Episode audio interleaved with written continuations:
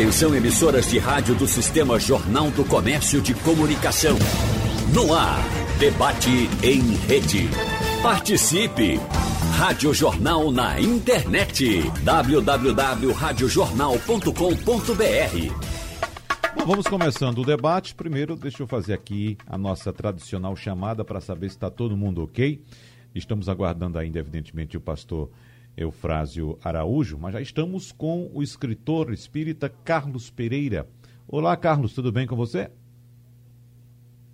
Tudo bem. Estamos aqui para, de maneira conjunta, podermos encontrar soluções e apontar caminhos dentro das nossas percepções filosóficas e religiosas. Muito bom estar aqui. Muito obrigado. Nós agradecemos sua presença. Vamos conversar também já com o padre José Ramos, porque, inicialmente, padre, uh, eu quero pessoalmente lhe parabenizar pelo trabalho que o senhor vem desenvolvendo na sua paróquia. Como sabemos, o senhor já passou algumas vezes por aqui.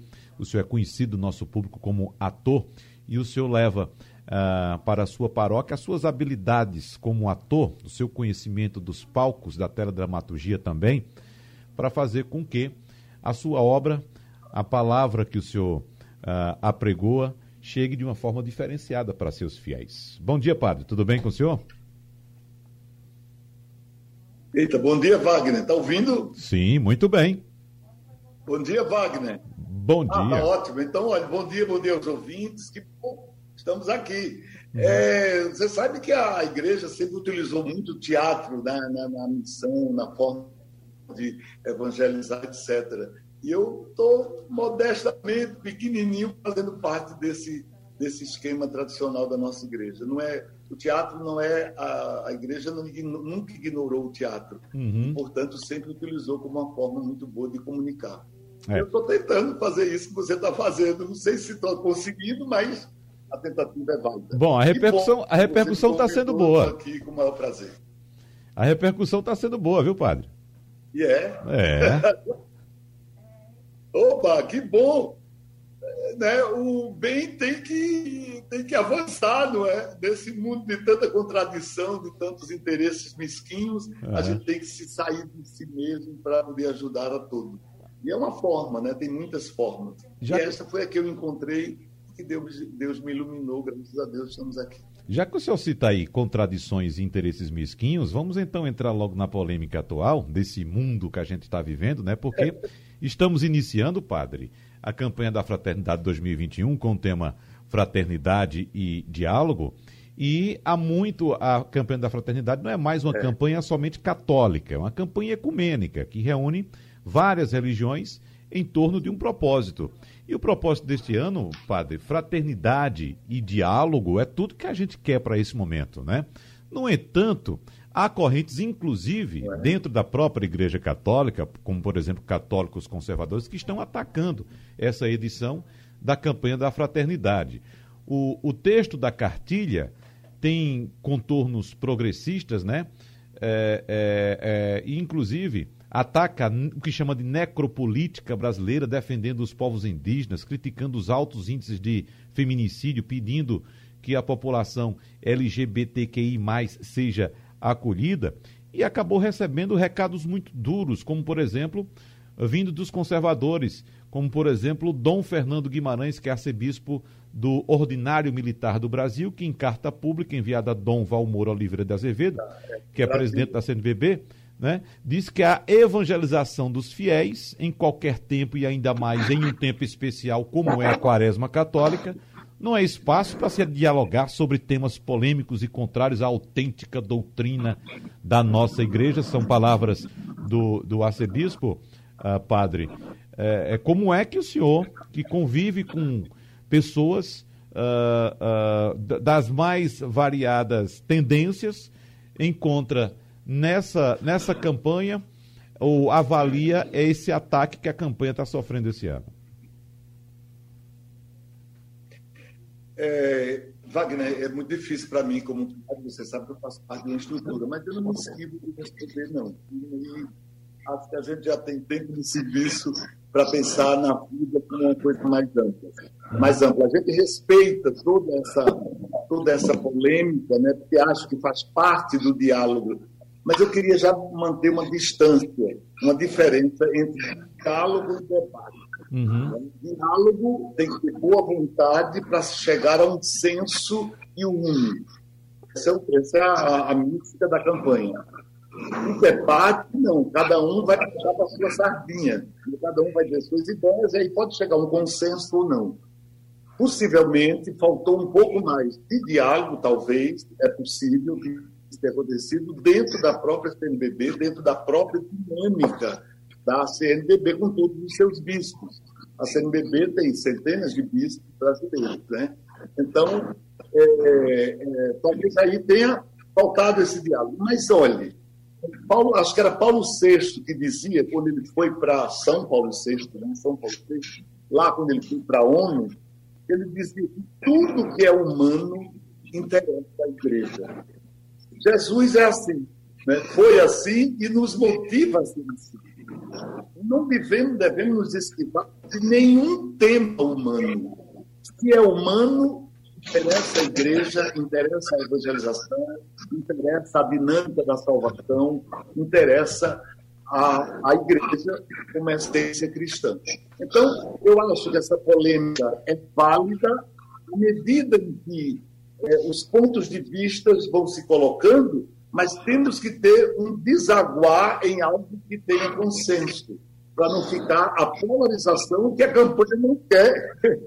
a polarização. Porque, é, não estou por uma terceira via, mas a, a, a, polarização só interessa aos polos. E a maior parte do povo de Deus não é polo, não é de um lado nem de outro. Ele vai se guiando né, por uma coisa mais de centro, uma coisa mais de equilíbrio. O povo de Deus é assim. Foi assim, às vezes derrama para um lado, vai para o outro, vai para o outro. Eu queria dizer que esta polêmica é, só deve ser válida se agora os bispos têm a sua autonomia. Na CNBB não pode impor nada. Né? Os bispos têm autonomia, inclusive quando o próprio Vaticano manda alguma coisa para ser executada, é o ordinário do lugar do ensino. Então, para a gente, a igreja, não tem uma diferença grande, não. A gente sabe que se coloca para todos, mas o ordinário do lugar, que é o bispo, é quem executa ou não de acordo com a consciência. Então, isso é uma dinâmica do A campanha da Fraternidade Luciana, na verdade, a cada cinco anos, a Igreja do Brasil faz a campanha é, ecumênica, a cada cinco anos. E já teve outras polêmicas de outros momentos. É claro que a gente sabe que dentro dessa dinâmica, por exemplo, o CONIC, que é o, o Conselho Nacional das Igrejas Cristãs, que está, que está participando né, com a, CNBB nesse ano, de, o quinto ano que ela é ecumênica, é, não é formado também por tantas igrejas assim. É um grupo mais uh, avançado, né, que compreende as coisas na dimensão mais contemporânea das discussões, etc. Em resumo, é uma polêmica que se estabeleceu. Eu acho que poderia ter sido resolvido mais internamente. Não é que a gente deva abrir verdade para todos, mas é uma dinâmica que só surgiu no lançamento da campanha, praticamente da semana pré isso é uma coisa muito prejudicial para todos. Mas Quaresma é também um tempo de consolidar certas coisas e maturar certas coisas no coração. Então, que isso sirva de exemplo para as próximas. Tá certo. Vamos saudar também o pastor Eufrásio Araújo, que participa sempre dos nossos debates aqui, já esteve comigo em outras ocasiões. E, evidentemente, vamos falar sobre fé e solidariedade. E eu acredito que o senhor chegou a escutar aí, é, pastor Eufrásio, essa colocação feita pelo padre Zé Ramos, dessa diferença entre diálogo e debate. E estamos vivendo uma época em, em, em que temos muitos embates e poucos diálogos. E de que forma esses embates podem prejudicar a nossa ação de solidariedade, pastor? Ok, eu quero agradecer o privilégio de sempre receber o convite de vocês e é uma honra poder participar desses momentos significativos, porque em todos os outros que eu participei, em que pese o nome ser debate, nós tivemos de fato um grande diálogo, uma grande troca de ideias, e nós vivemos numa sociedade onde nós precisamos muito mais trocar ideias do que debater ideias, no sentido de, de combater um ao outro. E especialmente dentro dessa questão que é a nossa temática, eu creio que nós precisamos é unir forças, precisamos unir aprendizados, unir saberes, para que cada um de nós, de campos diferentes e áreas diferentes, poderemos contribuir com a humanidade melhor. Para que, de alguma forma, a minha vida possa ajudar o outro a caminhar mais um passo, a livrar o seu fardo, a ajudar a sua vida a ser uma vida melhor e mais leve. Então, eu entendo que cada um de nós, em campos diferentes, em religiões diferentes, em formações acadêmicas diferentes, precisa trazer uma contribuição que agregue valor ao humano. Ao humano que sou eu, ao humano que somos nós aqui juntos nesse momento, aos humanos que são os nossos ouvintes, a quem eu mando o meu abraço, que estão nos ouvindo nesta hora. Então, essa é a grande dimensão em que estamos inseridos. É muito mais a ideia de sermos solidários e contribuirmos um ao outro com aquilo que nós estamos fazendo de melhor do que simplesmente entrar numa, numa questão onde eu vou provar que o que eu estou fazendo é melhor do que aquilo que você está fazendo.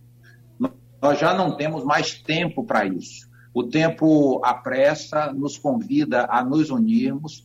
Para cada um de nós, fazendo um pouquinho, podemos aumentar o oceano da solidariedade e socorrermos aquele que está necessitado de mim e de nós é cada um de nós levar o copo d'água. Então, eu entendo muito mais como parceria, como construção unida, respeitando as diferenças. Não quer dizer que todos são certos em suas teologias, em suas religiões, em seus pontos de partidas, mas todos precisam ser respeitados. Aqui é que está a minha tese fundamental.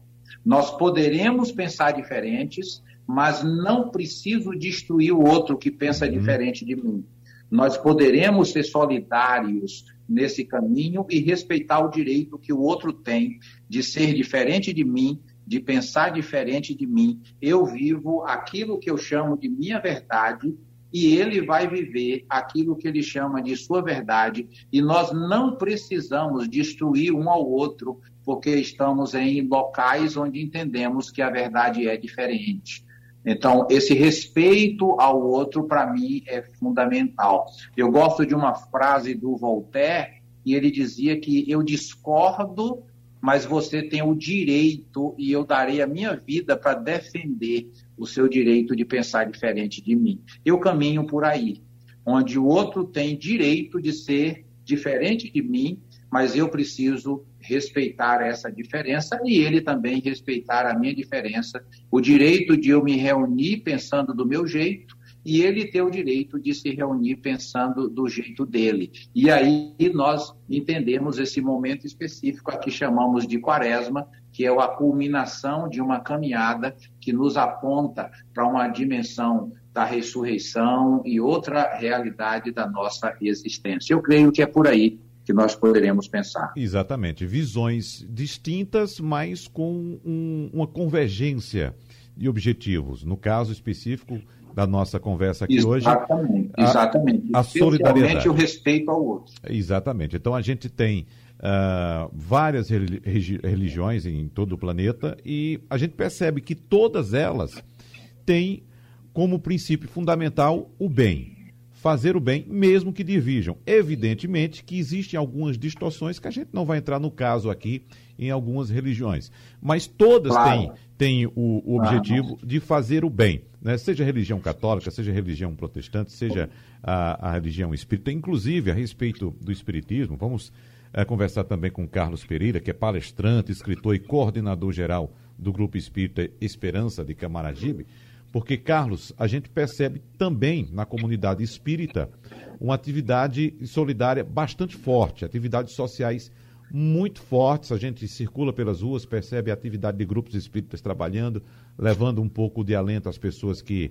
uh, uh, sofrem algum tipo de exclusão nas ruas das grandes cidades brasileiras, do mundo afora também, e aqui não é diferente.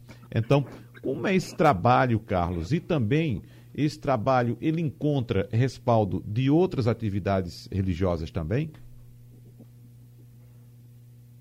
Olha, é, nós temos uma, uma grande convergência é, especialmente aqueles que seguem a Jesus, seguem ao Cristo, porque ele resumiu a sua doutrina, a sua filosofia na prática do amor, né? no desenvolvimento da nossa capacidade de amarmos uns aos outros e amar o outro da maneira como a gente se ama. Ou seja, o que a gente quer de melhor para a gente, a gente naturalmente transfere para o outro. Essa, essa máxima é, de Jesus une a todos nós. É, nós temos muito mais pontos de convergência do que de divergências. Eu quero crer ainda que pela nossa ainda inabilidade conjuntural, né, de pautarmos esses pontos convergentes e seguirmos juntos na direção da construção de uma sociedade amorosa, como Jesus veio defender aqui, é, é que nós ainda temos alguns conflitos que são desnecessários, porque entendo que nós temos muito mais pontos a somar do que pontos a respeitarmos na diferença. É, nesse sentido, a, a, filosofia espírita ela tem na prática do amor materializado na caridade uma das suas prerrogativas é, mais interessantes. A famosa campanha do quilo, é, uhum. algo que é antigo aqui no nosso país e tem denominações específicas em alguns estados brasileiros, mas tem a mesma finalidade, segue exatamente esta filosofia de Jesus, que é amparar aquele que tem menos. Então, nós saímos às ruas para angariar donativos e trazemos esses donativos, sejam para orfanatos, sejam para casas de idosos, ou qualquer outras instituições, espíritas ou não espíritas, que tenham necessidade de suprimento das necessidades materiais daqueles que ali morejam, porque não têm onde morar, porque não têm uma assistência e assim por diante. Então, é um exercício de caridade. Não quer dizer que nós, é, ao fazermos uma campanha do quilo, estaremos automaticamente salvos ou livres de, de imperfeições, nada disso. Mas é um exercício de sairmos de nós e irmos ao encontro do outro, para que esse exercício possa é, fazer o bem não apenas a nós, mas principalmente ao outro. E nesse sentido, eu queria retornar, me permita, um pouco aquilo que estava sendo posto a, antes pelos nossos, pelo nosso padre Zé Ramos e pelo pastor Eufrásio Araújo. E primeiro, em fazer uma lembrança, padre Zé Ramos, de uma frase de alguém é, muito é, conhecido da Igreja Católica, que é o Dom Helder Câmara. Ele tinha uma frase entre tantas emblemáticas, ele dizia assim: Se diverges de mim, tu me enriqueces. Se diverges de mim, tu me enriqueces. Ora, quando nós nos juntamos somente com aqueles que pensam exatamente é, da maneira como nós pensamos, nós nos sentimos de uma maneira confortável, é verdade. Mas onde é que há o crescimento nisso? É exatamente no pensamento diferente, naquilo que o outro consegue enxergar, que eu não consigo enxergar, que ele está me ajudando a ver aquilo de uma percepção é, diferenciada. Então, quem diverge de mim, sabendo divergir, divergindo de maneira assertiva, divergindo de maneira respeitosa, esse está me ajudando a ser uma pessoa melhor. Se nós tivéssemos essa compreensão, possivelmente estaríamos num outro nível de relacionamento e juntando mais as nossas forças para fazer o bem e vai na direção do que o pastor Eufrásio Araújo colocou para a gente. Nunca foi tão importante, a nosso ver, a, o valor da alteridade, o desenvolvimento da ética da alteridade, da alteridade nas nossas relações, que é, é a capacidade de convivermos pacífica e harmoniosamente com o outro, com aquele que é diferente de nós.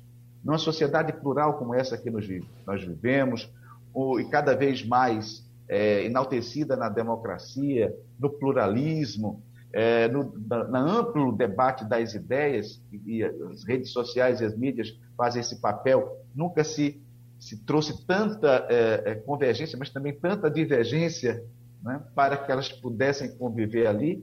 Nós ainda não sabemos direito é, fazer esse relacionamento. Então, a alteridade eu vejo hoje como um valor fundamental né, para que a gente possa exercitar uh, o, o, bem com o outro no respeito à diferença que o outro é inerente. Não podemos, não devemos querer que o outro seja igual a gente.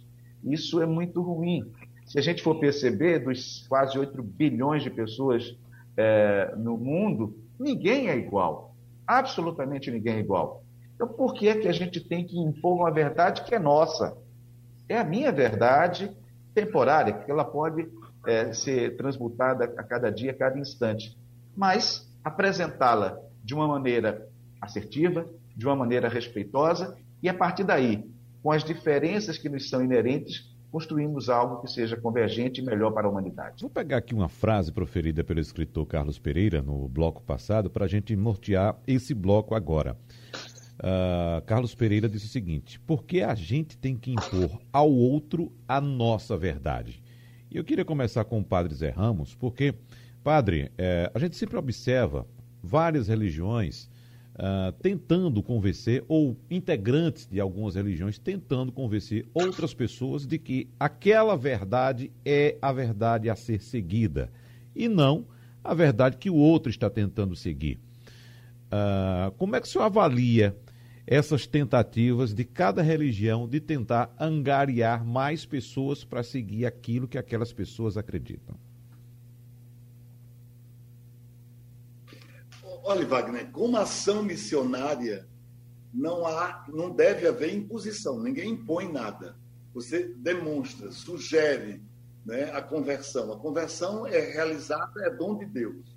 E ele realiza na religião, que Deus se manifesta em todas as religiões, né, em grandes religiões. Agora, cada religião tem é, a sua identidade. E aí eu, eu, eu pego o gancho lá do, do, do, escritor, né, o espírita, é, Carlos, me parece, desculpe se eu não decorei, é, é, que ele dizia que, que a, a convergência, mas para você convergir, você tem que ter sua identidade muito bem alimentada, muito bem é, é, construída. Porque sem identidade, você não vai é, haver convergência, você nem sabe as razões da sua fé. Então, é importante para o diálogo, que, na minha cabeça, assim, na minha opinião, que cada um tenha a sua identidade com as razões da sua fé. Então, para também não ser uma panaceia, né? não ser uma, uma coisa muito misturada que não chega a lugar nenhum. Porque aí nem é diálogo, porque quando eu não sei minha identidade, o outro não sabe Aí fica discutindo algo sem, é, sem proveito futuro. Uma outra, então, primeira coisa, que para um bom diálogo precisa ter identidade, saber as razões da sua doutrina, por isso, porque, porque aquilo. E, com o exemplo e com a vida, você vai demonstrar aquilo. E as pessoas que têm sintonia ou foram tocadas por aquele exemplo, por aquele jeito de ser, podem decidir e livremente para aquela religião. Outra coisa que eu acho importante é que a gente precisa ir além do respeito. Porque só o respeito nos deixa em ilhas. Pode, não é que deixa, mas pode nos deixar em ilhas de respeito e, portanto, não se avança para o diálogo. Eu respeito você, fique na sua, que eu fico na minha. Mas será que Deus construiu esse mundo, essas diferenças todas, para vivermos em ilhas? Não, precisamos dialogar. E aí precisa ver o que nos une. A identidade deve nos ajudar a dizer: este aqui, e aí o, o Carlos falou bem, o amor que Jesus colocou no mundo, esse dialoga com tudo, com todos, com todos os que querem o bem da humanidade. E uma das formas da minha, assim, mais importantes desse diálogo e dessa convergência de identidades é a solidariedade. A solidariedade devia ser ensinada, praticada, exercida em todos os níveis sociais, em todas as estruturas.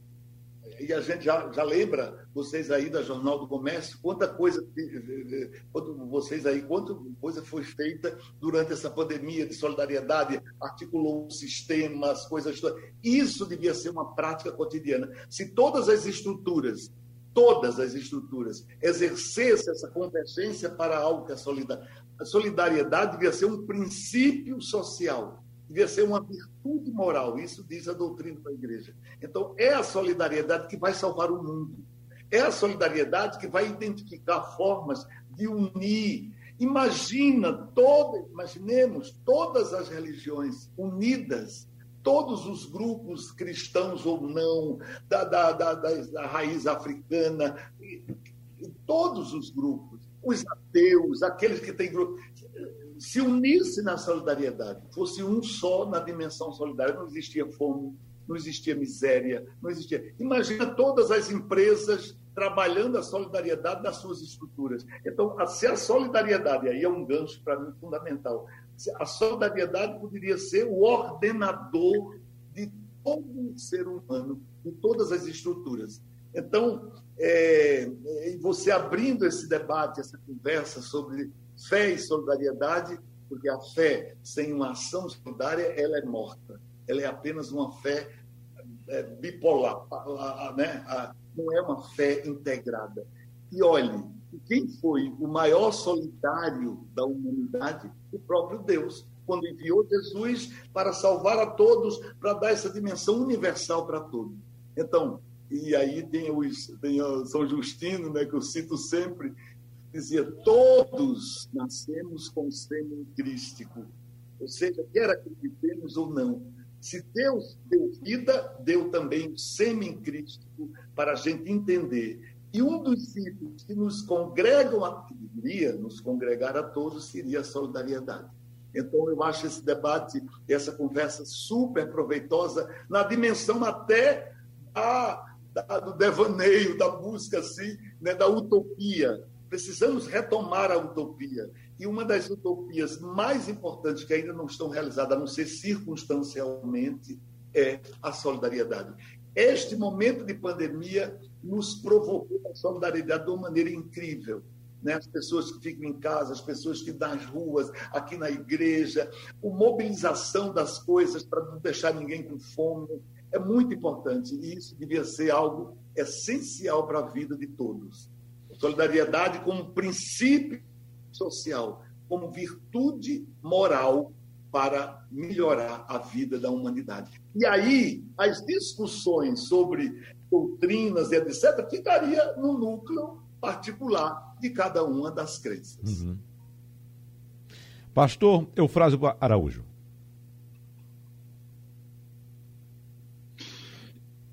Certíssimo, o padre falou muito bem. A, a, religião tem tido na história um papel fundamental.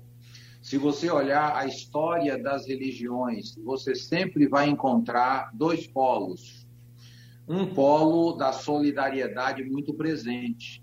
Se você olhar, por exemplo, e eu como pastor, olhar a vertente evangélica cristã, você vai perceber como a solidariedade, o projeto social, de um modo geral, está muito presente. São inúmeras as organizações, ONGs, inúmeras as comunidades religiosas que têm trabalhos os mais diversos. É muito comum uma denominação criar um, um centro, uma ONG, e que centraliza todo o investimento daquela denominação em projetos sociais com crianças, com drogados, com idosos, e assim vai. Por exemplo, nós, os batistas, aqui no Recife, temos um centro de acolhida de idosos que é maravilhosa. Essa, essa acolhida é muito especial. E assim vai, trabalhos com drogados, os mais diversos. Então, se você olhar a religião por esse aspecto, a religião tem feito um bem imenso quanto à solidariedade no mundo. É sempre o convite do Cristo a nos tornarmos apoiadores e socorredores do outro. E ele contou muito bem a parábola do bom samaritano: é aquele que socorreu o outro pelo outro sem nenhum interesse, sem nenhuma perspectiva de retorno. A ideia dele era ajudar aquele que está caído à, margem do caminho. E nós estamos numa sociedade hoje à margem do caminho em muitos aspectos. E nós temos feito muito, a religião tem feito muito, de um modo geral. Os motivos pelos quais algumas têm feito não entram em questão aqui. Alguns motivos errados, alguns motivos dúbios, mas estão alimentando pessoas. Isso para mim é fundamental. Estão dando sopa, estão socorrendo, estão oferecendo abrigo, estão acolhendo pessoas, estão criando espaço de recuperação. Então isso é muito, muito, muito importante. Por outro lado, nós temos as guerras onde tem na religião um grande ponto de fomentação. E aqui é uma questão muito polêmica, não é? Porque alguém já disse que, que as guerras são eminentemente religiosas. Elas têm ponto de partidas religiosos e de sua manutenção. Então, isso é uma questão séria para nós refletirmos, porque se por um lado nós ajudamos o outro, socorremos o outro, queremos acolher o outro, nós temos as guerras entre religiões, entre denominações, entre igrejas, que isso faz bem e faz mal, e guerras entre os povos, inclusive. Então, é importante nós trazermos a ideia de uma fé solidária para que nós entendamos que cada um de nós, em seu espaço, em seu lugar, em sua comunidade, desenvolva essa fé, como, como disse São Tiago, que deve ser expressada em ações. Não é uma fé que eu vivo no privado, no privado de mim mesmo e no privado da minha comunidade. A fé tem que me remeter ao outro que tem fome, ao outro que precisa de remédio, ao outro que precisa de uma cama para dormir. E aí eu me lembro, e o padre Zé Ramos conhece muito bem, a Madre Teresa, que fez um trabalho espetacular. Então, homens e mulheres na história que têm transformado a sua fé em solidariedade, homens na história que, que arregaçaram as mangas e foram a lutas para ajudar aqueles que precisam. Então, é fundamental nós entendermos que, como religião, cada um de nós precisa continuar. Ou seja, chegou até mim um projeto da história de que o cristianismo sempre socorreu pessoas, sempre criou universidades, sempre criou centro de recuperação. Os hospitais estão aí no mundo inteiro criado dentro de uma perspectiva cristã de ajudar o outro e de socorrer o outro. Então, a fé cristã tem sido eminentemente uma fé solidária, uma fé que estende a mão e que socorre o outro.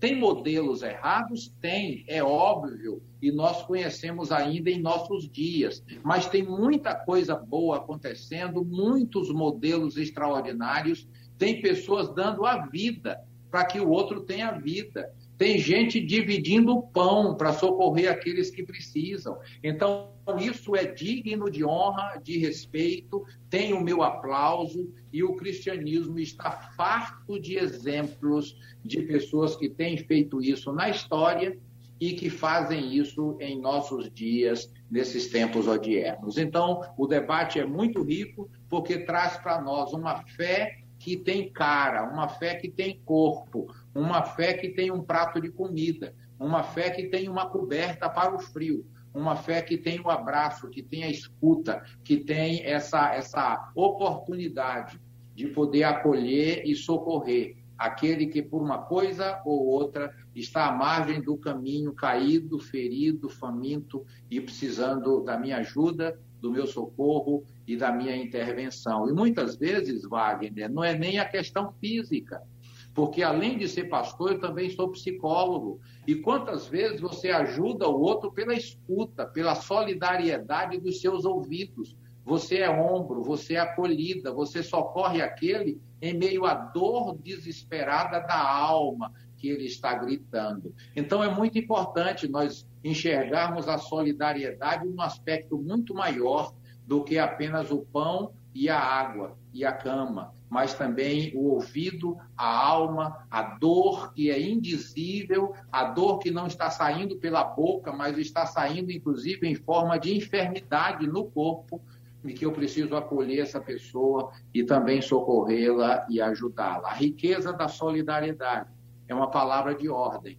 em tempos de pandemia. Ela sempre foi importante, mas em tempos de pandemia nós precisamos ser solidários e socorrermos o outro. Professor Carlos Pereira, Wagner. colocações feitas pelo pastor Eufras Araújo são muito importantes, né? Essa ação de hum. religiões uh, no campo educacional, no campo da saúde, em outras ações uhum. também. É importante enfatizar isso, né, professor Carlos? Claro que sim. Eu, eu, eu queria evocar uh, a mesma figura que ele bem lembrou, a Teresa de Calcutá, e atribuída a ela uma frase que eu acho que talvez resuma muito bem esse debate que nós estamos aqui fazendo nessa final, final de manhã. Quando ela teria dito que minha religião é o amor e meu Deus é você. Né? É, mesmo que ela não tenha dito, é atribuída a ela, mas é, essa frase é emblemática para resumir determinadas posturas ou comportamentos que nós deveríamos ter, independentemente das nossas identidades filosóficas e religiosas. É, quando a gente diz que a nossa religião do, é o amor, a gente converge naquilo que existe de mais importante em termos de sentimento humano. Quando a gente coloca que meu Deus é você, a gente, na mesma direção que falou Jesus, a gente também é, vai ao encontro do outro através do primeiro sentimento, que, a meu ver, antecede a solidariedade, que é a fraternidade. Fraternidade é o sentimento, é, é, é a empatia, é, é se é, ser tocado pela dor do outro, pela necessidade, pela carência do outro. Esse é o primeiro sentimento que nos anima. A solidariedade é exatamente a ação prática, é o gesto, é aquilo que o bom samaritano, como colocou o pastor, é, fez. É eu sair apenas da minha sensibilidade ir ao encontro do outro com uma ação prática de ajuda, de soerguimento. Então, fraternidade como sentimento e a solidariedade como a ação prática. No entanto, eu acho que uh, Jesus, que veio há dois mil anos para trazer essa mensagem do amor, ele está pedindo um pouco mais de todos nós depois desse tempo todo, depois de, de 20 séculos da sua vida. Porque, eh, sobretudo no mundo ocidental, é, quando a gente diz amor e e governantes se colocam com uma postura de que são cristãos e assim por diante. É, como é que isso se manifesta na prática? E eu chamo a atenção para um, um, dado que é recorrente na nossa sociedade, pastor e, e, e padre, que é a questão da desigualdade social, da concentração de renda de uma maneira geral, mas no nosso país, é, décima maior economia do mundo, mais ou menos isso, ela continuamente ela não melhora, ela só piora. E em tempos como crise econômica que vivemos há pouco e agora acelerado por causa da pandemia, essas diferenças elas se tornam ainda mais gigantescas. Há estatísticas que dizem que 1% dos mais ricos no Brasil possuem 28% da nossa renda, que os 10% dos mais ricos consomem 42% das nossas riquezas que os 40% mais pobres do Brasil detêm 10% das riquezas. Que 1% desses mais ricos tem 33 vezes mais renda do que os 50% mais pobres da nossa população. Onde é que está o Cristo? Numa sociedade que se diz cristã, como a nossa, por ter é, um do maior contingente possivelmente proporcional de católicos é, do planeta, que tem um dos movimentos evangélicos e protestantes mais pujantes também do planeta, que é o maior berço espírita né, do, do, planeta. Portanto, é, aqui pulsa, pelo menos, a mensagem de Jesus de uma maneira quase que é, completa na nossa sociedade. Mas a gente não consegue materializar isso na mudança das estruturas desiguais. A gente não consegue investir na educação e na melhoria da qualidade de vida da nossa gente, para que ela viva com dignidade, de maneira que a gente não precise mais, me desculpem o termo, dar esmolas, mas que ele, através do seu trabalho, através daquilo que é mais digno no ser humano, conseguir trazer para si a, o sustento da sua vida. É muito interessante e importante nessa sociedade desigual nós termos um programa como Bolsa Família, sim, mas a, a efetividade desse programa deveria ser medida na quantidade de pessoas que saem do programa porque passam a ser incluídos na sociedade através do seu trabalho. Então, e aí eu me permita, Padre Zé Ramos novamente evocar o nosso do Helder Câmara nessas reflexões, ele dizia: Olha, quando eu dou comida aos pobres, me chamam de santo, porque eu estou fazendo caridade. Mas quando eu pergunto por que é que eles são pobres, me chamam de comunista. Tem aqui a mensagem de Paulo de Moreno dizendo: a religião para Deus só existe uma, é aquela que faz a sua vontade de crença e fé. Tem também a mensagem aqui de Henrique, daqui do Recife, dizendo: se tiver espaço, Wagner, parabeniza aí o Padre Zé Ramos pelo grandioso espaço cênico religioso que ele criou em Limoeiro, no Mosteirinho da Reconciliação. Fiquei impressionado com o alto nível técnico e artístico da encenação Padre Cícero por ele mesmo.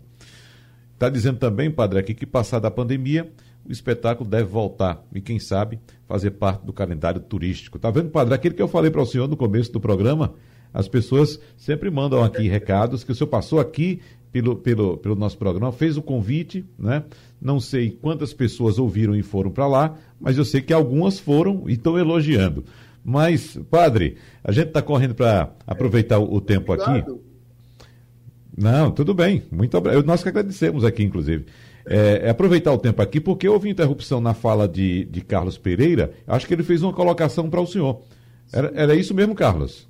Isso mesmo, foi a questão de um travamento que me parece da, da, da linha, mas a questão que levantou o nosso querido Dom Helder quando ele refletia de que quando se dava comida aos pobres, ele fazia isso, chamavam ele de santo.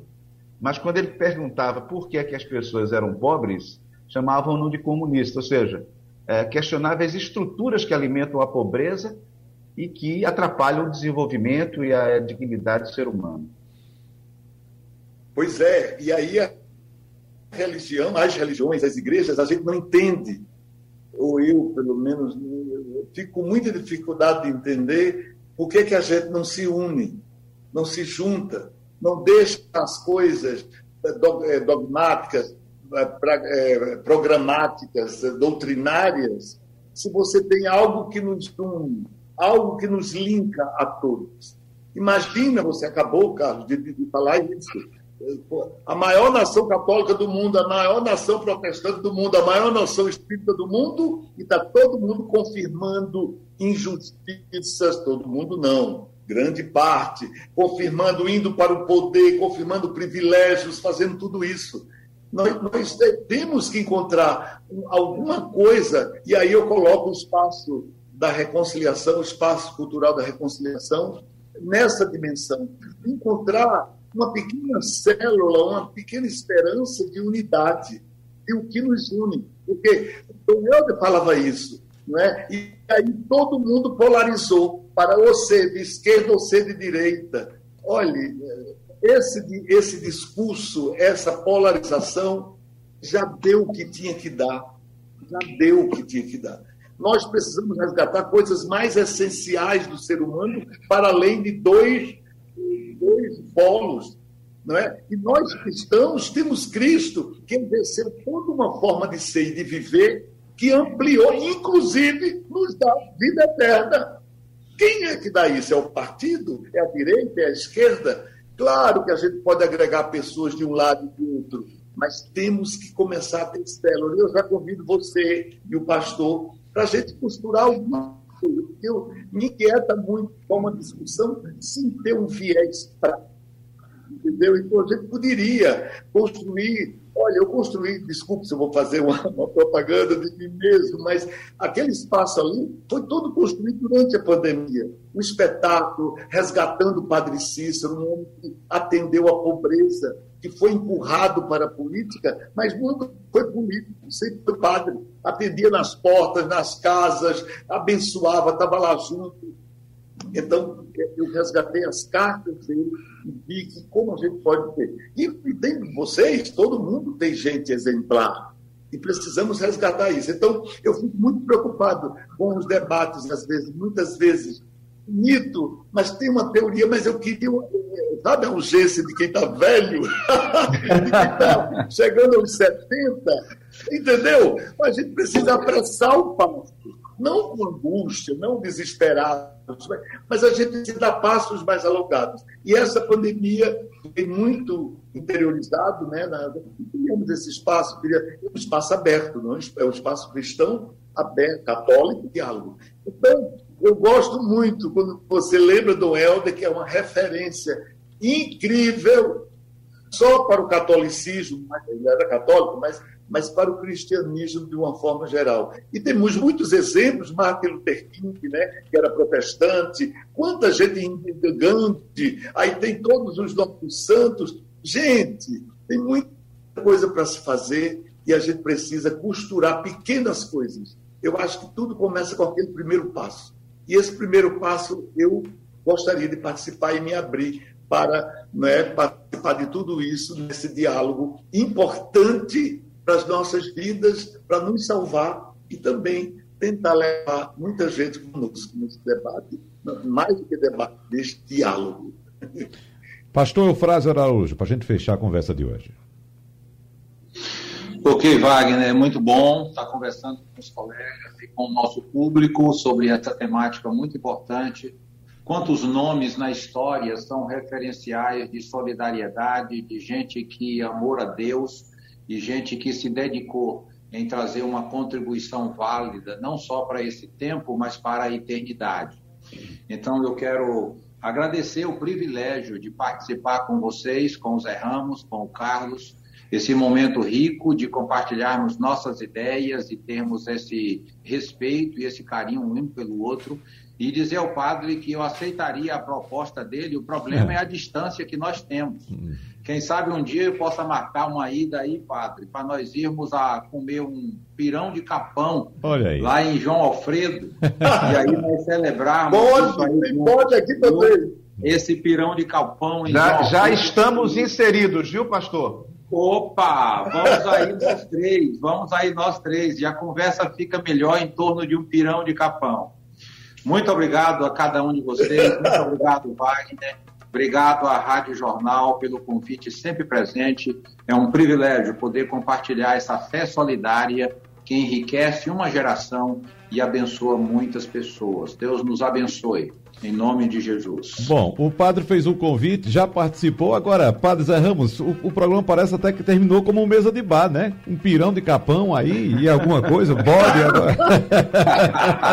vamos fazer o seguinte. Uma vamos... mesa de bar que come pirão de capão. Exatamente, fazer o seguinte. É o compartilhamento, Wagner. Quando, quando o programa voltar, vamos fazer também uma mesa de bar com os senhores presentes também. Wagner, a gente, pode, a gente pode fechar essa agenda e você está convidado também, é, só que você vai pagar. Ô, oh, deixa Nós comigo.